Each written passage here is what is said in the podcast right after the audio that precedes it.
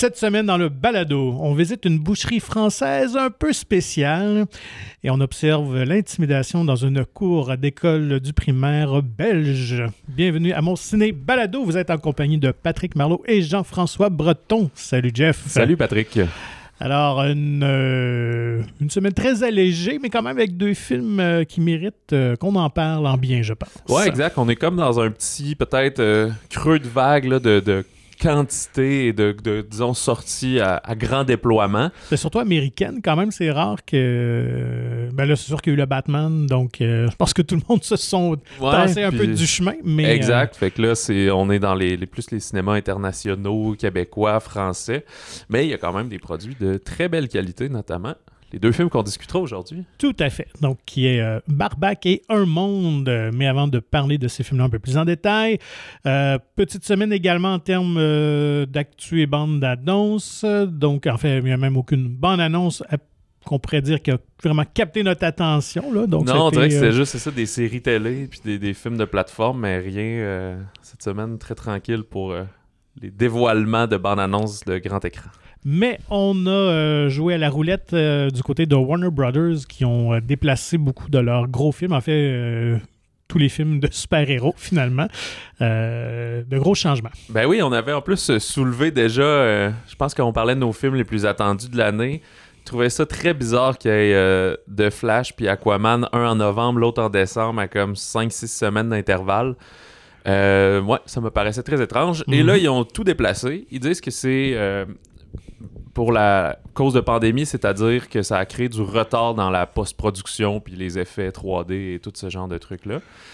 Fait que le calendrier, si on commence, là, déjà, je pense que les plus gros problèmes, c'est Aquaman puis Flash. Mhm. Fait qu'en tassant ces deux-là en 2023, donc Aquaman devient le 17 mars, puis de Flash le 23 juin, donc la, la Saint-Jean, mais 2023. Euh, ben là, ça leur a créé un trou à l'automne. Fait qu'est-ce qu'ils ont fait? Ils ont mis euh, le film d'animation DC League of Super Pets, là, euh, Crypto Chiens, sur comme les, les chiens de Superman et de Batman, qui devait sortir le 20 mai. Là, lui, ils l'ont mis le 29 juillet. J'ai l'impression que ce film-là était prêt parce qu'il y avait déjà des bandes annonces qui mhm. roulaient, mais probablement que c'est pour pas avoir un trou à l'été. Puis ils préféraient cette date-là, si on veut. Black Adam, qui lui devait être cet été, devient donc le 21 octobre.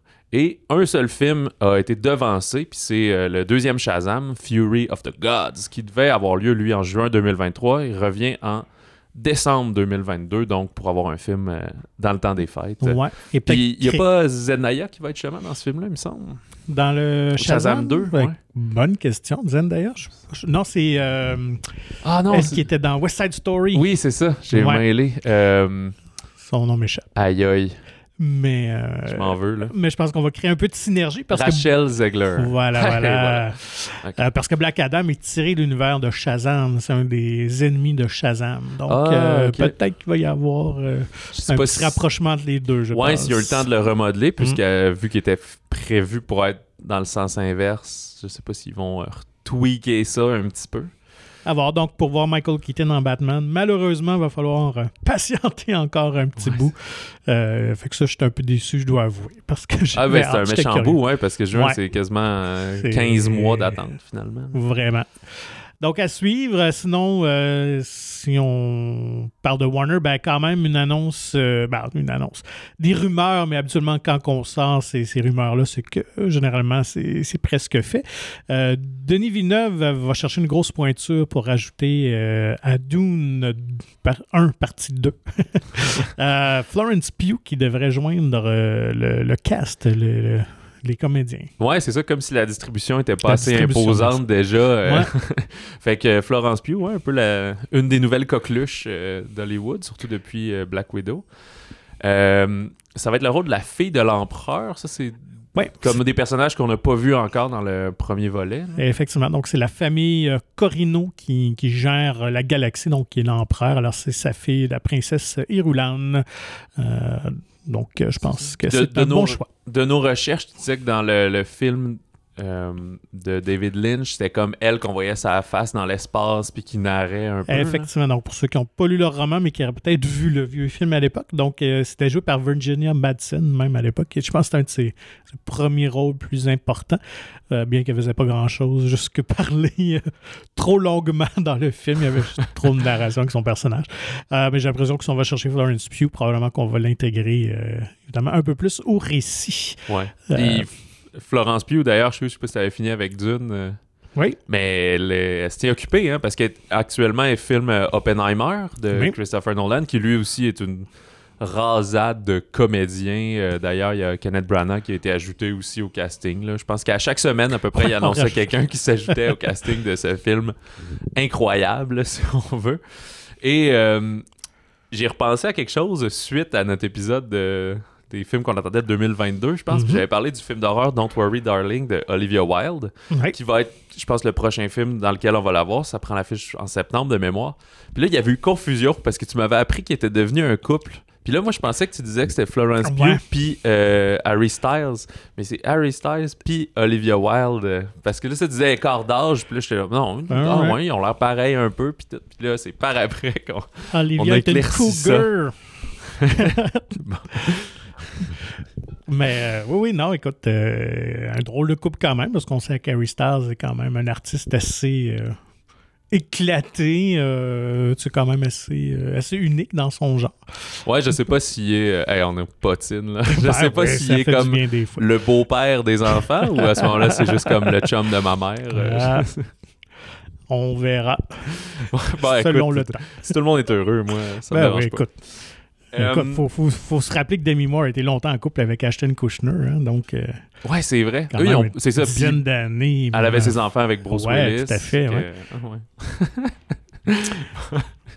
Ben voilà pour le patinage. Ouais, je m'attendais pas à ce qu'on aille là, mais c'est moi qui a commencé. c'est- je l'assume. Assume, ouais, Ouais. c'est ça. Euh, Hey. Oui, Ben, on a attaqué une nouveauté, mais il y en a une très majeure qu'on oublie, en fait, puis c'est Revoir le bonheur. ah, bien sûr. Parce ben que oui. vu qu'on l'a vu, qu'on- que ça a sorti initialement quelques jours en décembre avant de la fermeture, ben c'est pour ça que dans ton introduction, c'est vrai, on s'en va aussi aux îles de la Madeleine finalement. Ouais. Donc, euh, pour ceux qui ont qui n'avaient pas eu l'occasion de voir ce film-là de Ken Scott, comédie dramatique euh, quand même assez chouette, surtout très bien joué, là, un très euh, quatuor assez intéressant de, de comédien dans ce film-là. Donc, euh, c'est le temps. Alors, euh, finalement, le film reprend l'affiche également euh, en fin de semaine. Puis comme on avait mentionné, euh, entre-temps, il est allé gagner un prix d'interprétation masculine Mhm. au festival euh, de l'Alpe d'Huez. D'habitude, c'est comme une récompense individuelle, mais là, ils l'ont donné vraiment au quatuor, là, comme euh, Team Spirit, un prix d'équipe. Et euh, on a appris aussi que le film a été vendu en France, en Espagne, puis au Portugal. Fait qu'il va Mhm. prendre l'affiche dans ces marchés-là aussi euh, prochainement. Donc, de bonnes nouvelles. Euh, on le rappelle encore, ces quatre frères qui euh, retournent dans la maison euh, paternelle suite au décès de leur père et là doivent décider qu'est-ce qu'ils vont en faire? Est-ce qu'ils vont la vendre, la, la garder? Donc, Puis toute leur, leur tension familiale sous Évidemment. forme un peu, c'est ça, de comédie dramatique éclate et doivent se, se résoudre. donc, au revoir le bonheur de Ken Scott. Euh, Est-ce qu'on débute par euh, le, plus, euh, le plus dramatique et on termine par le plus léger? Ouais, allons-y comme ça. Alors, euh, vendre, ben, en fin de semaine, donc sort Un Monde, un film belge. Ouais, il est sorti à Montréal Ouais. la semaine dernière, puis là, il ouvre à Québec, à Sherbrooke, peut-être d'autres villes aussi. Fait que peut-être qu'aussi dans les prochaines semaines, il va ouvrir de plus en plus, mais excuse-moi, je t'ai coupé. Ben non, ça. ben non, donc un peu plus euh, accessible. Ben oui, on avait évoqué un peu la semaine dernière sa sortie. Euh, là, heureusement, euh, est sur un peu plus d'écran. Donc un film euh, quand même assez attendu parce que euh, il a raflé plusieurs prix, a été présenté dans plusieurs festivals du Mhm. monde. Donc, qui raconte un monde? Un monde qui aussi, c'est ça, était le représentant de la Belgique aux Oscars, mais ne s'est pas rendu jusqu'à la courte liste. C'est euh, Nora, une jeune fille qui entre au primaire, mais elle se retrouve confrontée au, euh, au harcèlement puis au, euh, au bullying, si on veut, que son grand frère Abel est victime. Sauf que là, elle se retrouve tiraillée entre comme protéger son frère, que leur père lui demande de, de- de la tenir au courant parce que lui dit ben faut que tu m'informes pour que ça puisse cesser puis elle-même qui veut avoir une vie sociale puis ne pas être associée à son frère Ouais. qui est un peu le le loser de sa cohorte. euh, fait que c'est ça. C'est joyeux de même. Et que lui veut pas en fait dénoncer ses agresseurs Exact, parce que ça. ça. va juste rempirer comme on sait, c'est souvent le cas. Donc euh, un film qui a quand même gagné, il faut le mentionner, là, les euh, sept prix Magritte euh, qui sont comme l'équivalent des Oscars belges. Alors euh, donc ça témoigne de sa qualité, dont meilleur premier film, euh, réalisation et les prix espoir pour les jeunes comédiens. Il faut mentionner que les deux jeunes sont vraiment bouleversants et incroyables et captivants à voir. Ouais, c'est ça. C'est, fascinant qu'il y ait des jeunes d'un tel âge, c'est pas des jeunes de 14 ans. C'est comme. Je sais pas, 5, si- 7, 8 ans peut-être. Ouais, ou- c'est ça. moins de 10 ans, c'est sûr. Fait que s'il était pas bon, le film serait pas bon, Mm. c'est sûr. Fait que ça va de soi, mais c'est quand même épatant qu'un, enfant de genre 5-6 ans arrive à jouer comme ça, puis ça joue beaucoup en introspection. Euh, ben, si, si je peux me permettre aussi, ce qui est singulier avec le film, c'est qu'on filme à hauteur d'enfant. Mhm. C'est caméra à l'épaule, assez des très gros plans. Ouais. Puis c'est ça, on est vraiment à la hauteur des enfants, là, à 2-3 pieds de haut. Puis euh, on, on est comme dans leur monde. Souvent, quand il y a des adultes qui se penchent pour leur parler, euh, c'est pas comme euh, Charlie Brown, là, on les entend pas à trompette, là, on comprend ce qu'ils disent. Mais des fois, ils sont un petit peu hors champ. Puis Ouais. on veut voir l'enfant, comment il réagit, comment il, comment il pense, comment il est bloqué émotionnellement, des choses comme ça. Non, c'est une réalisation euh, vraiment efficace et audacieuse, euh, d'autant plus que la majorité du récit, écoute, je pense, en fait, tout se passe à l'école, donc on n'est jamais en dehors des lieux de l'école, on n'est jamais dans leur famille, dans leur maison, à ces enfants-là. Mais euh, le trois quarts se passe dans la cour d'école aussi. Ouais, un petit peu au dîner, Donc, mais euh, beaucoup ouais. cours d'école, ouais. Alors, euh, puis évidemment, ben écoute, c'est- bouleversant à voir parce que c'est criant de vérité. Évidemment, c'est un style euh, très documentaire. On dirait qu'on a juste planté une caméra là puis qu'on suit des élèves. Là, donc, c'est un, un naturel. Évidemment, on sait à quel point les enfants peuvent être cruels, malheureusement, à cet âge-là. Ouais, euh, donc, euh, Mais c'est pas un film qui, qui est fait pour être larmoyant, puis Non. c'est c'est juste pour montrer cette facette-là. Peut-être qu'on oublie, peut-être qu'on a tous vécu certains pires que d'autres, comme euh, le jeune Abel, par exemple.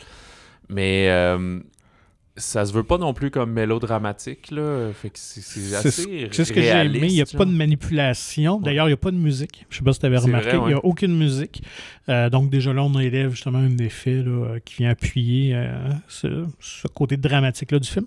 Donc, euh, évidemment, c'est un film plus lourd. Faut, donc, faut être dans l'ambiance pour aller Il voir pas, ce il est film pas très coloré au niveau de, la, de la coloration, justement, Mhm. assez terne dans ses couleurs, même si les enfants ont des chandails rouge, orange, tout est quand même euh, Mais un petit peu gris. Là. Ouais, si c'est le genre de cinéma qui, qui vous attire, euh, ça vaut, euh, ça vaut le. Ça, Puis- ça, ça mérite d'être vu. Au niveau de la durée, ça fait changement avec ce qu'on a vu dernièrement. Il dure 1h10, Ouais, 1h12. c'est quand même assez Mais c'est bien parce que s'il l'avait fait plus longtemps, là, ça serait devenu peut-être répétitif ou on aurait juste, je sais pas, bâti une escalade euh, Mm.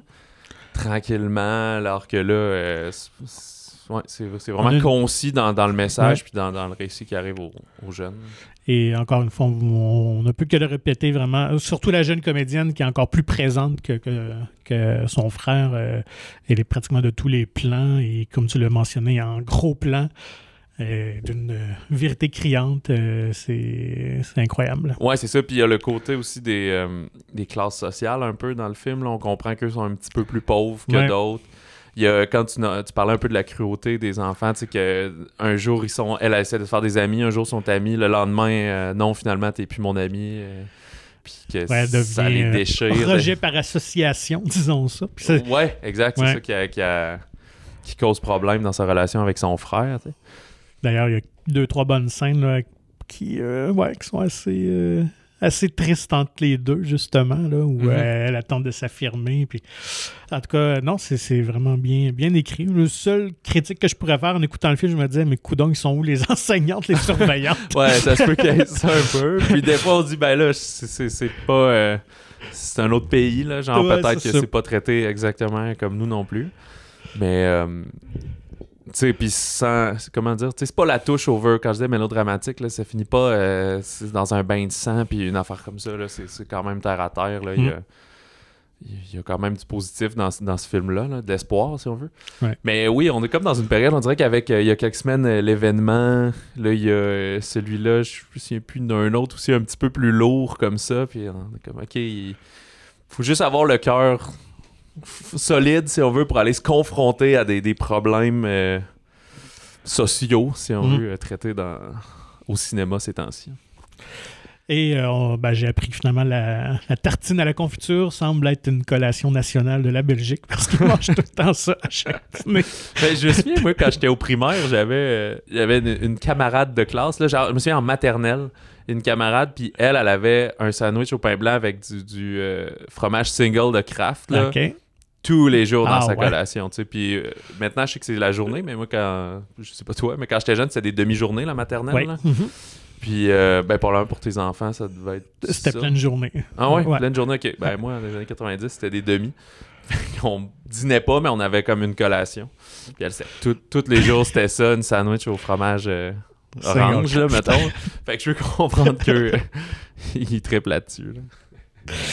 Euh, dans un tout autre ton, euh, moi je dois avouer que c'est un petit film coup de cœur euh, jusqu'à présent de l'année. Euh, Barbac, une comédie à l'humour assez noir, Oui. mais avec la prémisse assez déjantée. Ouais, c'est de Fabrice Eboué, qui est, ben, disons, plus ou moins connu à brûle-pour-point. C'est surtout quelqu'un qui joue dans ses propres films. Dans le fond, écrit, réalise et tient souvent le personnage principal ou secondaire, mettons. Ici, il partage la vedette avec euh, Marina euh, Foy. Je pense que c'est Foy. C'est ça qu'on... J'ai oublié de vérifier. C'est un I tréma, fait que Fo- Foy. Je pense pas qu'on prononce le S à la fin. Bref, euh, que- qu'on a pu voir dans Papa ou Maman Mm. ou un petit peu dans Le Grand Bain ou Police en 2011. Alors, ouais, cette comédie noire euh, slash satirique slash d'horreur, c'est euh, Vincent et Sophie qui sont euh, deux bouchers de profession, puis ils possèdent une, euh, sont propriétaires d'une petite boucherie de quartier, là, pas un gros truc euh, d'usine. Sauf que, tout comme leur couple, c'est la crise. Là. On sent qu'ils ont de la misère à disons, payer les revenus du mois et ils n'ont plus la flamme des débuts. Deux couples qui doivent être comme dans la mi-quarantaine à peu près, début 50 peut-être? Mm. Ouais, peut-être plus début 50. Euh, sauf que leur vie va euh, basculer complètement le jour où Vincent va tuer accidentellement le vegan militant qui était venu saccager leur euh, boutique.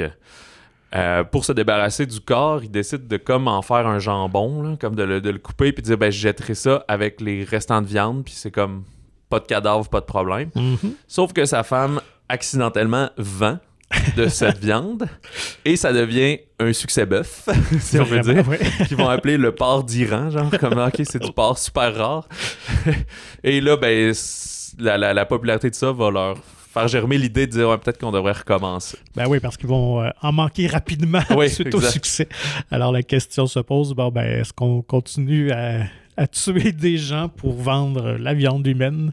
Euh, donc, euh, on va tout de suite dans cette prémisse-là, le, le ton d'humour. Écoute, euh, le réalisateur a dit qu'il avait été évidemment très influencé par euh, C'est arrivé près de chez vous et Fargo, et on retrouve un peu ce, ce ton d'humour-là.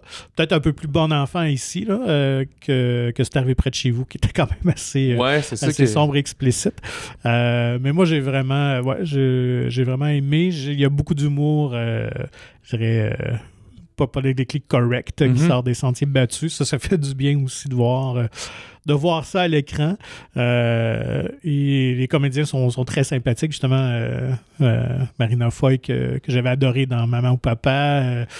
elle a un très bon sens de, du timing, mais elle est capable d'aller dans des zones. euh, elle joue bien le malaise, disons ça. Oui, oui, absolument, genre. Puis, euh, ouais, c'est vraiment un des coups forts du film, c'est elle, je trouve. Puis même, elle quasiment plus de l'avant que, que Fabrice. là. Ouais, Euh, parce j'ai- qu'elle est vraiment accro et elle pousse beaucoup. Oui, c'est ça, c'est elle qui va le pousser Ouais. à, à commettre d'autres meurtres. comme un peu en. C'est peut-être pas pour être. euh, volontairement le faire, mais c'est un peu l'ultimatum. Tu sais, notre couple va pas bien, moi je veux qu'on se laisse. Mais si tu fais ça, peut-être que ça pourrait rajouter du piquant dans notre vie. Ben oui, le, le succès de la, de la boucherie, justement, ravive un peu leur flamme, donc une excitation entourant tout ça. Puis, euh, un traitement, elle est quand même un peu fan des, euh, des émissions de True Crime, là, mettons, qui, Mhm. qui suit des reconstitutions, puis de- d'enquête sur le- les plus grands criminels et euh, tueurs en série. En fait, c'est une vraie émission qui existe en France euh, qui s'appelle euh, Faites entrer l'accusé, qui joue depuis les années 2000. Là, tu à chaque semaine, un épisode de une heure qui reparle de- des plus grands meurtriers. Puis ça a été longtemps animé là, pendant à peu près 10 ans par Christophe euh, Ondelatte. Puis c'est lui-même qui est dans le Mhm. film. Fait que quand l'écoute, je sais pas si c'est des vrais épisodes où ils en ont fait des faux. Puis tu vois que ça les, ça les influence un peu à dire il faut qu'on fasse telle manière, comme tel tueur, faut qu'on pense, il faut pas qu'on fasse ça, tel tueur s'est fait pogner de même. Fait que tu sais, quand on dit critique sociale, satire, il y a un peu ce côté-là de glorifier les, les, les, les meurtriers puis les tueurs en série. tu sais. Et là, moi, je dois savoir, parce que Jean-François est vegan dans la Ouais, vie. je peux pas dire à Ok. 100%, mais je flirte euh, beaucoup avec le véganisme. C'est juste au niveau des, de quel- des œufs et de quelques trucs comme ça, mais je mange pas de viande animale, ça non. Alors, comment as-tu reçu le message? Ben, je l'ai écouté deux fois le film, moi, dans, dans un, petit, un petit certain laps de temps, là, en quelques semaines. Puis la première fois, quand je l'ai pris au premier degré, c'est ça, ça m'avait un peu. euh, mais pas.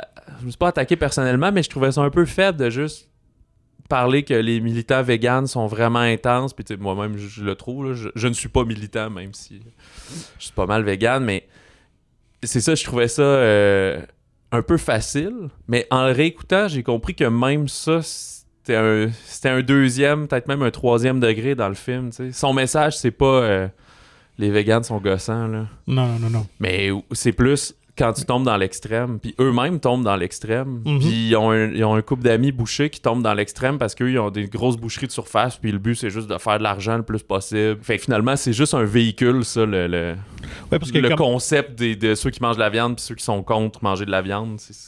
Oui, puis il y a quand même une bonne critique euh, sociale aussi, justement, euh, petite entreprise locale versus euh, Ouais. Un conglomérat, ou en tout cas une grande chaîne et tout ça. Donc, euh, fait qu'il y a quand même un message intéressant là, euh, derrière le film aussi. Ouais, c'est ça. Fait que c'est ça, j'étais pas, euh, j'étais pas offusqué. C'est ju- juste qu'à quand j'ai mieux réfléchi au film, je l'ai trouvé plus intelligent au final. Et j'avais lu qu'à l'origine, sa, sa première mouture de scénario, c'était du point de vue des, euh, des militants euh, véganes. Ah, que c'est comme l'inverse. Ouais, c'était comme l'inverse. Euh, finalement, il a trouvé, je pense, l'autre angle plus, plus intéressant, plus humoristique. Ben, en, moins conventionnel, peut-être. ben, en fait, puis tu sais, ce qui est arrivé, c'est que leur gendre, donc le nouveau chum de leur Mm. fille, lui est un militant vegan. Fait que il y a que. il y a Assez une- intense. Ouais, c'est ça. Lui, lui, il est très intense, euh, voire condescendant. là. ouais, c'est ça. sa blague de, de- ben ça devient une blague là, de démarche personnelle genre sauf que toutes les autres nuisent à sa démarche personnelle mais euh, c'est ça mais euh, sais peut-être qu'en en parlant vous pensez que ça devient burlesque mais c'est pas ça c'est pas le, le- le style un peu Tanguy puis les trucs de théâtre d'été ou comme euh, quiproquo puis se cacher dans le garde-robe avec une machette là c'est pas ça genre. Non. c'est un peu plus sérieux dans son approche fait que c'est c'est une comédie grinçante, là, que tu, tu ris du malaise, mais eux font pas nécessairement des blagues. Donc, euh, si vous Très aimez, surprenant, euh, ce ouais, c'est ça. Si vous aimez euh, l'humour euh, malaisant, euh, qui dérange, qui brasse, Barbac, je pense, qui est, absolument à voir. Puis un peu, pas aussi court qu'un monde, mais 1h25, Ouais. 1h30, fait qu'on on s'éternise pas, on a les, les, les bonnes, les bonnes coupures dans le récit pour que dans le scénario aille. Il n'y a pas de temps mort. là. C'est très bien, très bien rythmé. euh, La fin, effectivement. quand même, surprenante. J'ai aimé Oui. ça. L'amener, tu te demandes comment ça va finir. Puis, euh, ouais, très intéressant la, la- la manière qu'ils ont réfléchi à ça. Donc, euh, est-ce qu'il y avait autre chose, autre petite Ben, sortie? autre qui- sortie, euh, c'est très limité. Il y a Mhm. le drame de science-fiction After Yang de Kogonada. C'est des studios A24, euh, mais c'est une sortie, c'est ça, limitée juste en anglais pour l'instant. Je pense qu'il y a juste le cinéma euh, du parc, je pense, à Montréal. En tout cas, il y a juste une ou deux salles à Montréal. C'est avec Colin Farrell et euh, aussi Jodie Turner-Smith qu'on avait vu dans Queen and Slim. C'est euh, l'androïde compagnon de, la fille de Colin Farrell qui cesse de fonctionner. Fait que le père doit trouver un moyen euh, de le réparer. Dans un, avenir où on a des, des robots qui nous aident, qui ont l'air forme très humaine, humanoïde, c'est ça.